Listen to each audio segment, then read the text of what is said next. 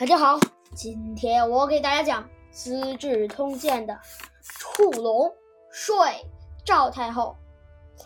这个故事的人啊，应该不难猜到。不过，嗯，大家可能会问，触龙为什么要说服赵太后？触龙说服赵太后什么呢？触龙又是谁呢？那我们今天呢，来给大家讲。那在讲之前呢，哈啊，人物啊，顾名思义，肯定啊是触龙和赵太后，对吧？呃，这个文章主要分为三个三个部分。第一个呢是大臣说服触龙，呃，大臣说服赵太后；第二个呢是触龙平复赵太后的心情，来来见赵太后之后；第三个呢才是触龙说在说服赵太后。那我们开始讲故事。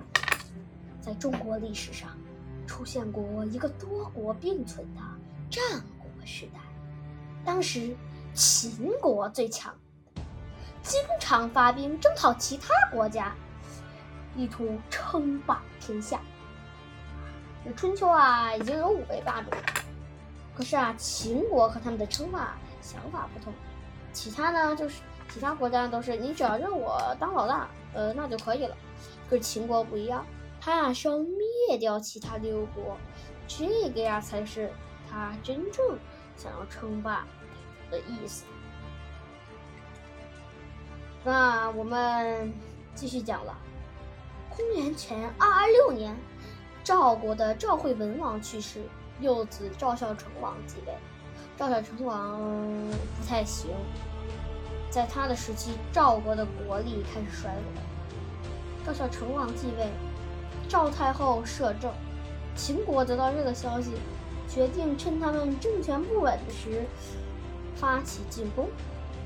齐军攻势凶猛，一口气占领了三座城池。情况紧急之下，赵国派出使者请求齐国救援。可齐国说要把赵国的太后的小儿子长安君送去做人质。赵太后最宠爱这个小儿子，说什么也不肯答应，以致齐国拒绝发兵，让国家陷入危险境地。太后，请您将长安军送去齐国吧。是呀，只有齐国发兵，赵国才能恢复啊！恳请太后送长安军去齐国。太后啊！您觉得是私人利益重要，还是国家利益重要啊？您仔细考虑考虑，是不是还是国家利益重要？应该把长安君送去齐国做人质吧。赵国大臣们纷纷谏言，让赵太后以国家为重，忍痛割爱，将小儿子送去齐国，以换取援兵救国家危难于危难之中。赵太后斥责道：“长安君还是个乳臭未干的小孩子，你们非要送他去齐国当人质，怎么忍心？谁要敢提，谁要敢再提这拆我母子的事，我就往他脸上吐口水！”眼看国家陷入危难之中，大臣们万分焦急，却没有办法。这时，左师触龙求见太后。触龙啊！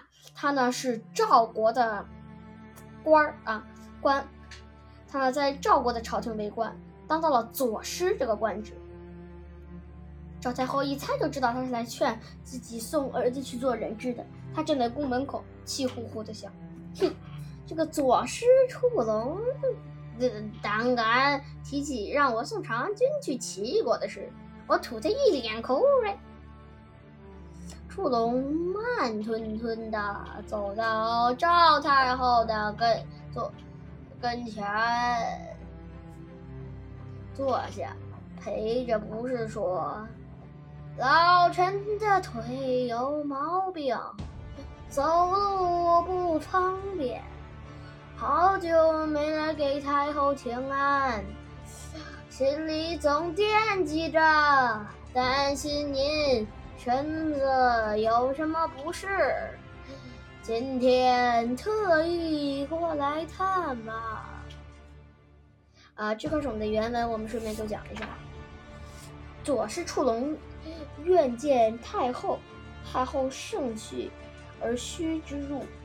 左师徐，左师公徐屈而坐，自谢曰：“老臣病卒，不得见久矣。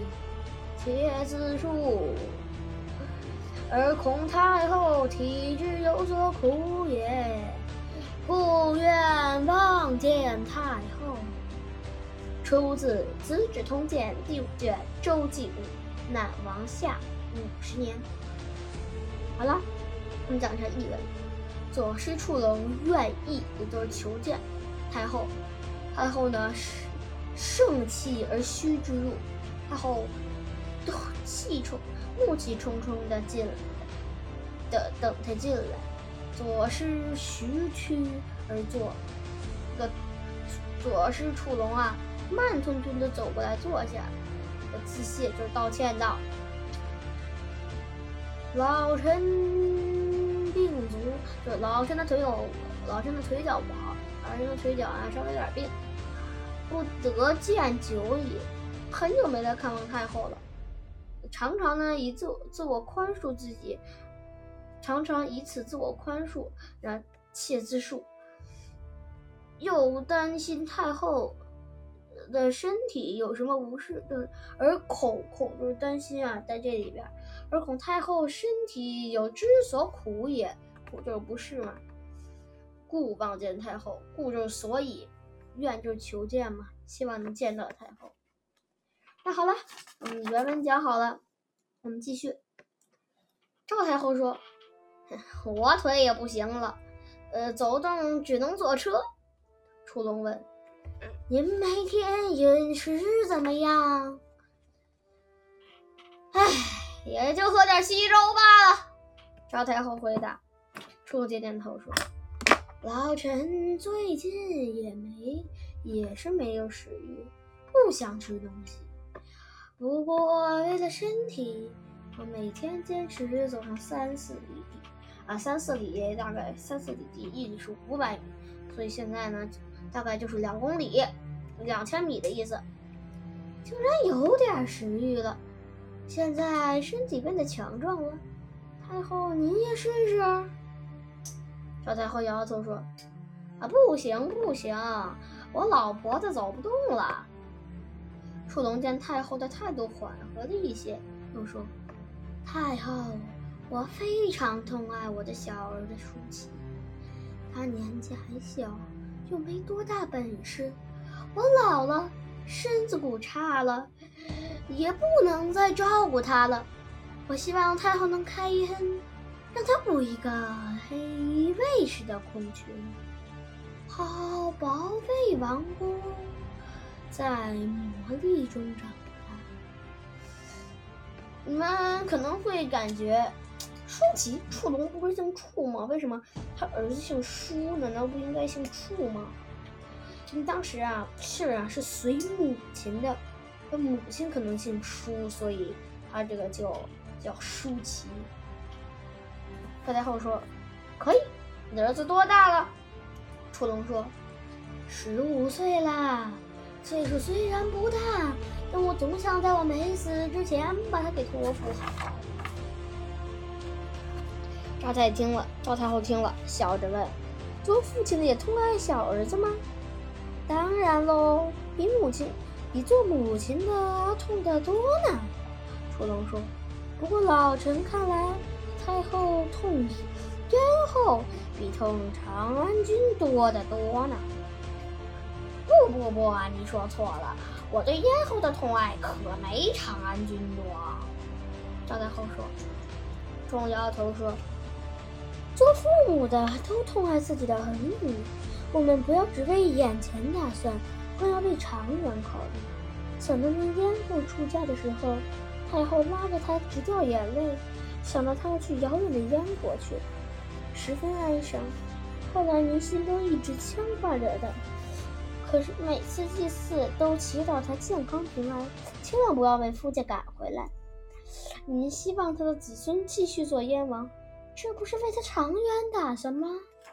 太后轻轻握手道：“哎，一点也不错呀。”楚龙继续问：“咱们赵国君主的子孙，三代以后，三代以后还有继续封侯的吗？”赵太后说：“没有。那其他国家被封侯的子孙中，他的后人还有在的吗？”楚龙继继续追问：“你说这地位啊，真不稳，三代之后就封不了侯了。那这是因为呢，要就是因为这样的话，可以让新人才进来。”赵太后说：“我还真没听说过。也这就是说。”近的灾祸殃及自身，远的灾祸殃及其子孙。只是因为他们的地位尊贵，并没有为国家做出一点贡献，就拥有了很多金银珠宝。楚龙说：“就如现在的长安君，太后提高他的地位，分给他肥沃的土地，赐给他许多珍宝，却不让他为赵国立功。等，等有朝一日。”失去了太后的庇护，他靠什么在赵国安身立位、安身立命呢？您是不是痛咽后比长安君多呢？太后明白了楚龙的良心良苦用心，就叹了一口气说：“就依你所言，送长安君到齐国做人质，为自己的国家出一份力吧。”于是赵太后下令为长安君备一百一百乘车去齐国做人质，齐国信守承诺，发兵解了赵国之围。然后呢，这个楚龙的人物介绍我想读一下：战国时期赵国大臣，官至左师，又被称为左师楚龙。楚龙见到太赵太后，劝说赵太后把长安君。送到齐国做人质，那太后呢就被说动了。